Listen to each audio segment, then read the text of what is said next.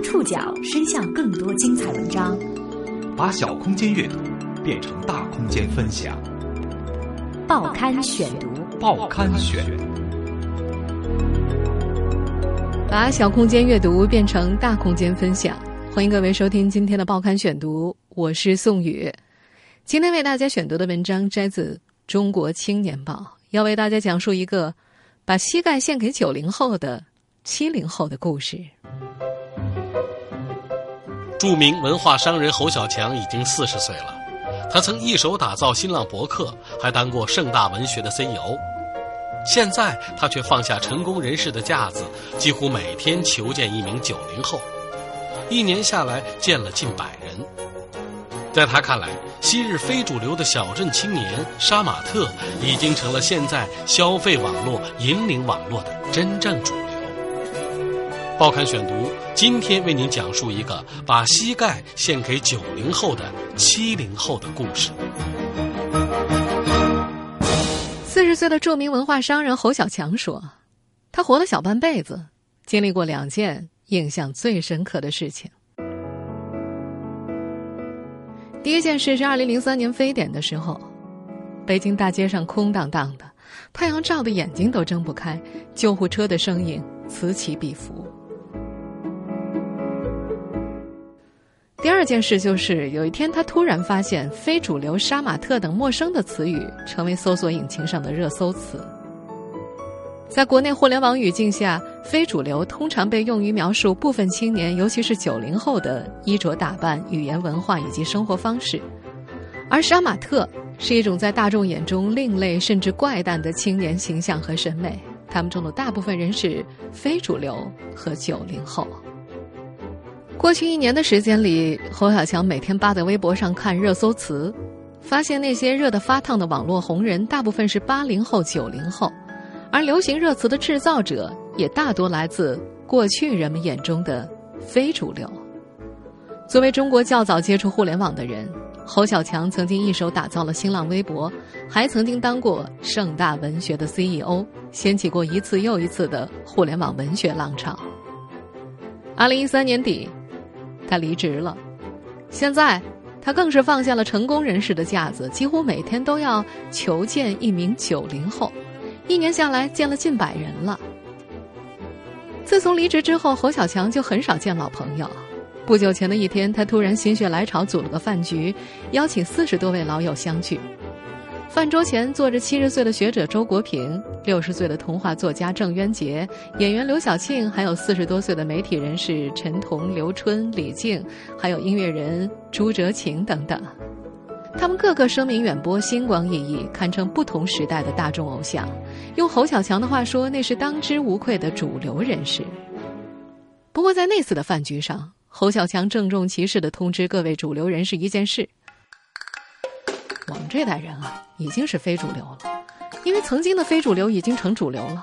我们还以为我们是文化的弄潮儿，我们以为我们在引领文化，实际上九零后、九五后、小镇青年、杀马特才是现在的消费网络引领网络的真正主流。线下呀，侯小强套用九零后喜欢的“把膝盖献给某某”的句式，表达了一个七零后社会成功人士的态度：他要把膝盖。献给九零后们。用侯小强的话说，他把膝盖献给的那些九零后，不是一线明星偶像，也不是文坛巨擘，大部分是可以称呼他为叔叔的漫画家、段子手和创业家。假若配上一颗少女心，他就是百分百的追星族。报刊选读继续播出，把膝盖献给九零后的七零后。如今啊，这个四十岁的男人几乎每天都扒在网上，见谁红谁火就往谁身上贴，挨个给对方发私信、打电话，请朋友表达自己对他们的尊重和喜爱。他自称求见过拍网络剧的教授易小新，画漫画的同道大叔，写广场舞的朱炫，写彭加木干尸失踪之谜的金万藏，和开段子手公司的铜雀叔叔。作为第一代互联网原住民，这些拥有怪诞网名的九零后擅长在互联网上制造传播效果。有些人拥有超过百万的粉丝和拥趸。侯小强形容自己，假若配上一颗少女心的话，他就是百分之百的追星族。不过，他的这种九零后少女情怀招来朋友们的不解。有一次，侯小强给一个年轻人开门，跑前跑后的端茶倒水，还乐呵呵的跟他合影。一位老朋友在一旁沉默不语，直到离开的时候才按捺不住的说：“你现在混的有这么惨吗？”对此，侯小强没有流露出半点羞赧，他甚至引以为傲的表示：“九零后是自己当下履历里的关键词。”一个个九零后网络红人从隐秘的互联网走入现实生活，给侯小强带来不同的新鲜感。他总结，这是一个复杂而多元的阶层。互联网赋予了这些年轻人才华快速变现的机会。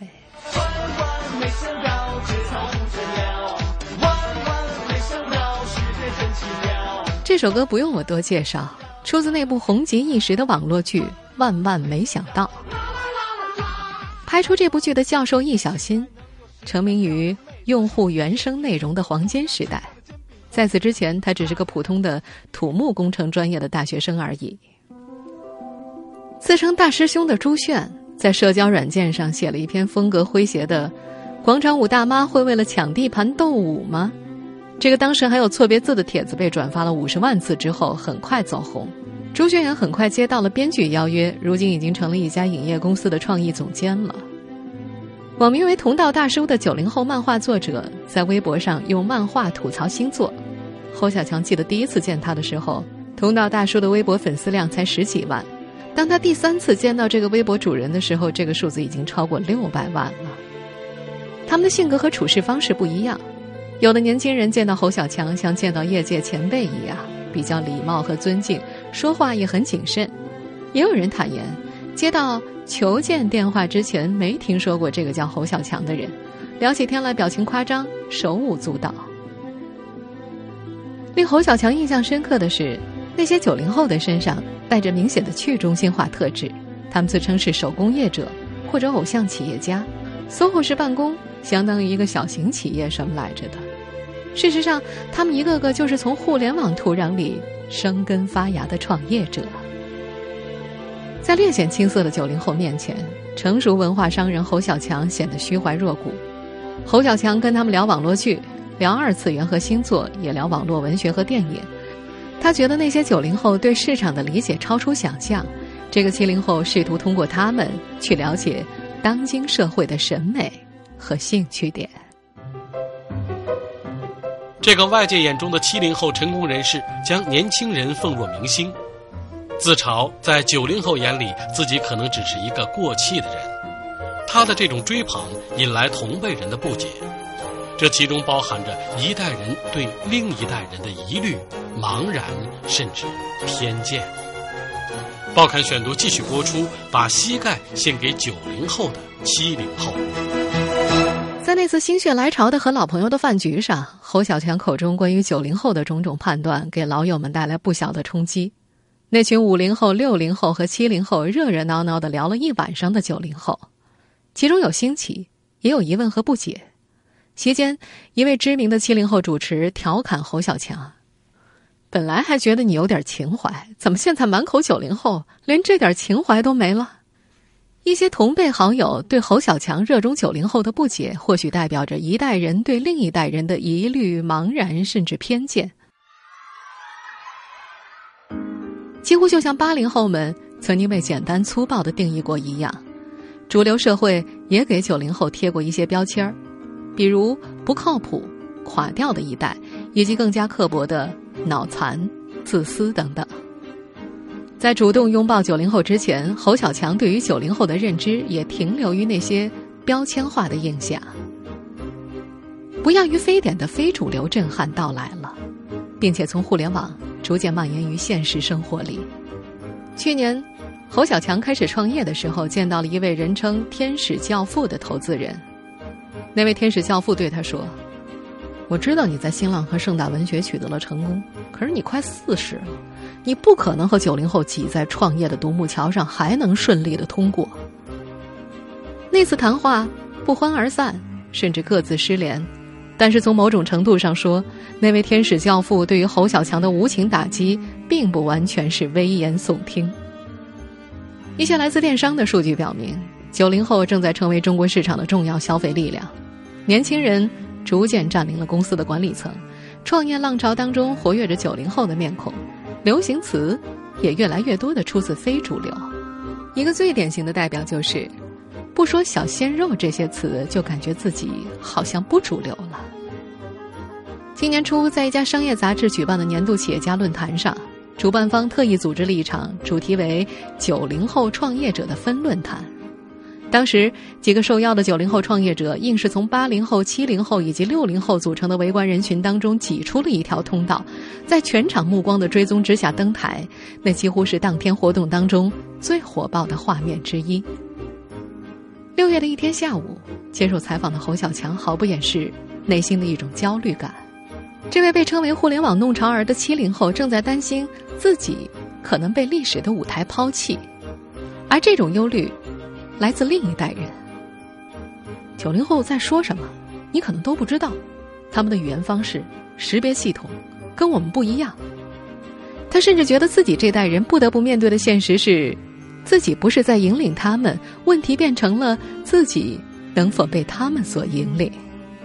面对日益成长的九零后。一种焦虑的情绪在更多的社会精英人士身上显现，也有其他知名人士像侯小强一样放低姿态，主动靠拢这代人。地产商人潘石屹公开高论，向九零后学习。这个六零后企业家给自己定了个任务：一个星期去十家互联网公司，跟那些年轻的创业者聊天，听他们说各种各样的想法。他感慨，在这个过程当中，自己学习速度飞快。潘石屹还感慨，五十多岁了还要跟一些九零后一起混。令他不能掉以轻心的是，相比于五零后、六零后、七零后，甚至八零后，在互联网环境中生长起来的九零后，取得知识的方法、思考问题的方法是不一样的。而另外一名七零后，财经作家吴晓波在一次公开演讲当中也曾预言，九零后正在干掉六零后。九零后，我认为跟。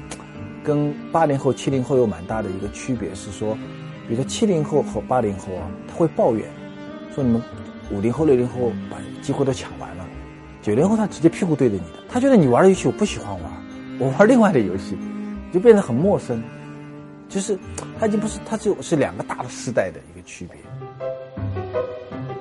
九零后真的已经开始引领时代潮流了吗？若从商业数据上来看，侯小强这种没道理的崇拜似乎有点道理。那些年轻的九零后明星的吸金能力，早就将他们的前辈远远的甩在身后。报刊选读继续播出，把膝盖献给九零后的七零后。面对好友们调侃自己满口九零后，侯小强是这样回应的：“千万别小看九零后啊！”你一场节目召集到现场的是几百人，而一个教授易小星，他可以招来五千人；一个李易峰可以招来五万人。这是一种显而易见的商业逻辑，也是九零后明星所创造的粉丝经济。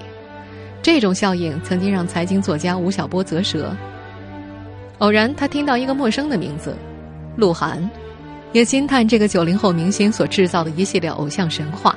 我知道鹿晗是一个特别戏剧性的一个反差数据给我带来的，我不知道这个人，但是他又跟我讲说，这个人的在微博上面一条微博下面会有，呃一一千多万条留言，呃鹿晗最多大概一千三百多万条留言评论，那我就那我就很吃惊，因为我是搞经济的人，我说我说如果一个微博下面有一千多万条留言的那个人，我居然不知道，那就是件很诡异的一件事情。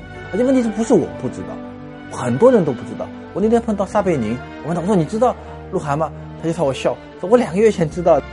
互联网上，年轻漂亮的偶像不小心掉到水里的手机，在排练时流的一滴汗，甚至随意打的一声招呼，都会迎来几十万人的叹息、赞叹和欢呼。一些商业主流导演试着在电影里给九零后偶像明星安排一个角色，而年轻的粉丝们通常会回馈他们惊喜。粉丝们改变着商业社会的规则。最近，一名女高管在辞职信里不忘提醒：当我们面对今天越来越年轻化的消费者，特别其中很多消费者是互联网的原住民时，我们必须先颠覆自己，才能和他们建立真正的连接，被他们粉。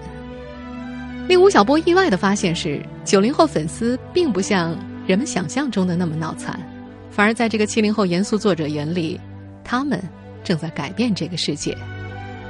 他发现，鹿晗的粉丝们很有组织，遵守着七大纪律、五十余大注意的公约。这些年轻人的目标是成为理智、有素质的饭圈。饭圈就是他们的自称了。啊，我专门还去见过鹿晗，然后去研究过鹿晗现象。在一次活动当中，吴晓波终于如愿见到了传说中的偶像鹿晗。在之前，这名七零后还特意做了功课，买了本刊有鹿晗封面专访的杂志，在音乐软件上下载了他的几首歌。那次跟他一起见这个长着精致面孔男生的，还有一名时尚杂志的主编。要知道，鹿晗们的蹿红也让主流时尚界有些措手不及。按照惯例，女性时尚杂志是不会选择男星作为封面人物的。但是，中国两本知名女性时尚杂志的封面分别出现了两张九零后男星的面孔，其中一名就是鹿晗。如今，鹿晗和更多九零后明星集体跃起。在吴晓波看来，这是一个公共文化现象。鹿晗这一代九零后明星的突然间的窜红，是二零一四年以来中国娱乐界一个非常有意思的一个公共文化现象。他们的背后啊有两个名词，一个叫什么呢？叫小鲜肉，这是对这些九零后男星的一个非常带有歧义的互联网名词啊。它的背后可能是说的是，呃。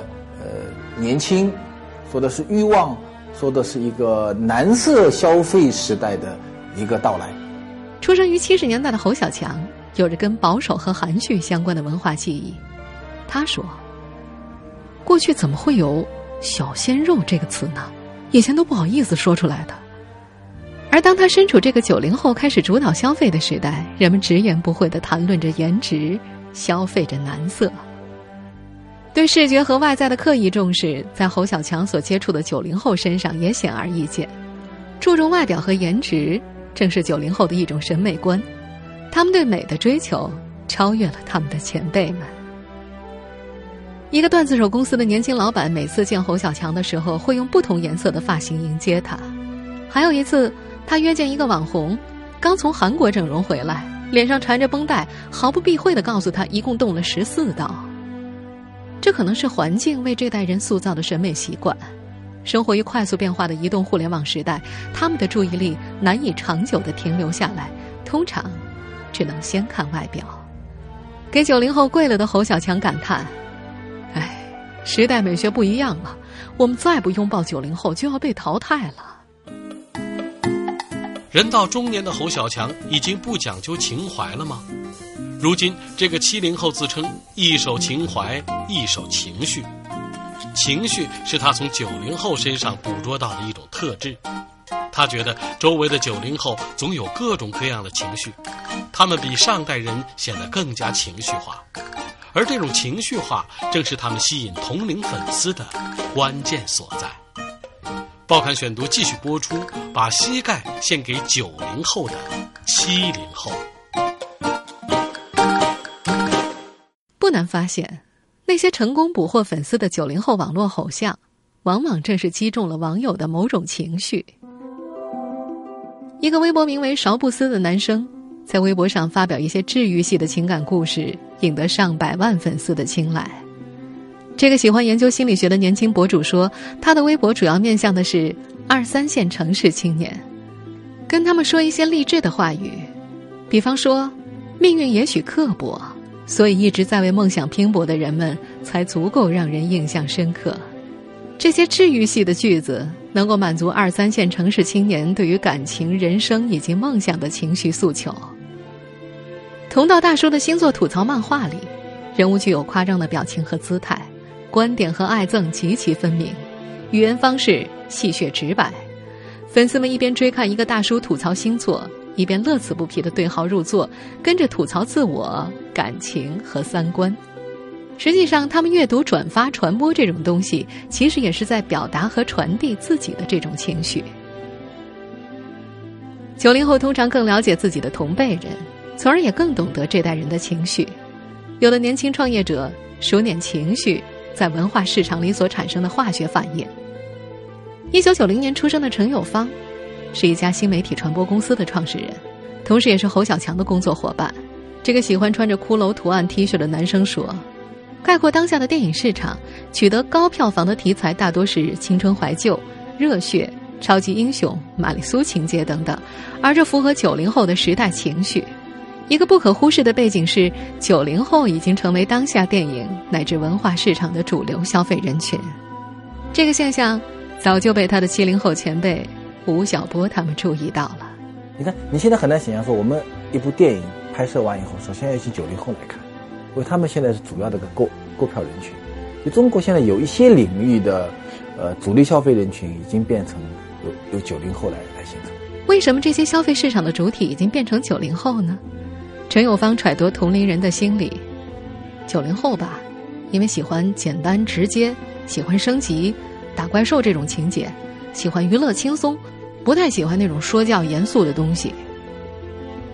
因为了解了九零后的某种时代情绪，在流行文化内容行业经营多年的侯小强认为，《小时代》是一部伟大的电影，因为它重新定义了电影类型，并且调动起九零后一代对于物质、颜值和小鲜肉的情绪。但是这部电影一直以来也伴随着争议，它所呈现的那种价值观遭到了很多主流人士的批评。有人担心，打怪兽升级、看网络小说成长起来的九零后们热衷轻松娱乐，这可能意味着他们会放弃更多的严肃思考和有价值的文化。一份商业机构发布的《中国九零后青年调查报告》称，这是娱乐至上的一代。对此。早已把膝盖献给九零后的侯小强倒显得比较乐观，他觉得不必过于担忧，在不同的时代看不同的电影。他以七零后的成长为例，七零后小时候看动画，长大以后喜欢琼瑶、岑凯伦，一个年代有一个年代的需求和诉求。这位试图靠近九零后的七零后推测。年轻一代的很多时代情绪是他们内心焦虑和不安全感的反应。他分析，他们啊，生活在移动互联网的环境里，状态是漂浮的，漂浮就容易产生不安全感。比如喜欢青春怀旧类的影视题材啊，就是他们不安全感的表现。他们总想回到过去。不过。关于九零后这代人不安全感的判断，并没有在九零后那里获得完全认同。一位当红的九零后漫画作家就说：“七零后、八零后也会有不安全感啊。相比而言，我不觉得九零后有太多不安全感，因为我们更适应变化的环境。还有的九零后显露着明显的时代优越感。一位年轻的创业者说自己处在一个爆发式的增长时期，就像是……”上一代人坐着绿皮火车，而他们乘坐的是高铁。随着一次又一次把膝盖献给九零后，侯小强的思想早就被颠覆了。创业之后，他身边员工的年龄结构发生了很大的变化，九零后占了三分之一。他的创业也是围绕着九零后的。他的团队正在做一款为电影和书打分评价的移动互联网工具，主要用户正是他努力拥抱的这一代人。他想到了一个比喻。穿着比基尼游向九零后，在他的这句话里，穿着比基尼，意欲卸掉包袱，轻松上岸。听众朋友，以上您收听的是《报刊选读》，为您讲述了一个把膝盖献给九零后的七零后的故事。我是宋宇，感谢各位的收听。今天节目内容摘自《中国青年报》。收听节目复播，您可以关注《报刊选读》的公众微信号，我们的微信号码是“报刊选读”拼音全拼。下次节目时间再见。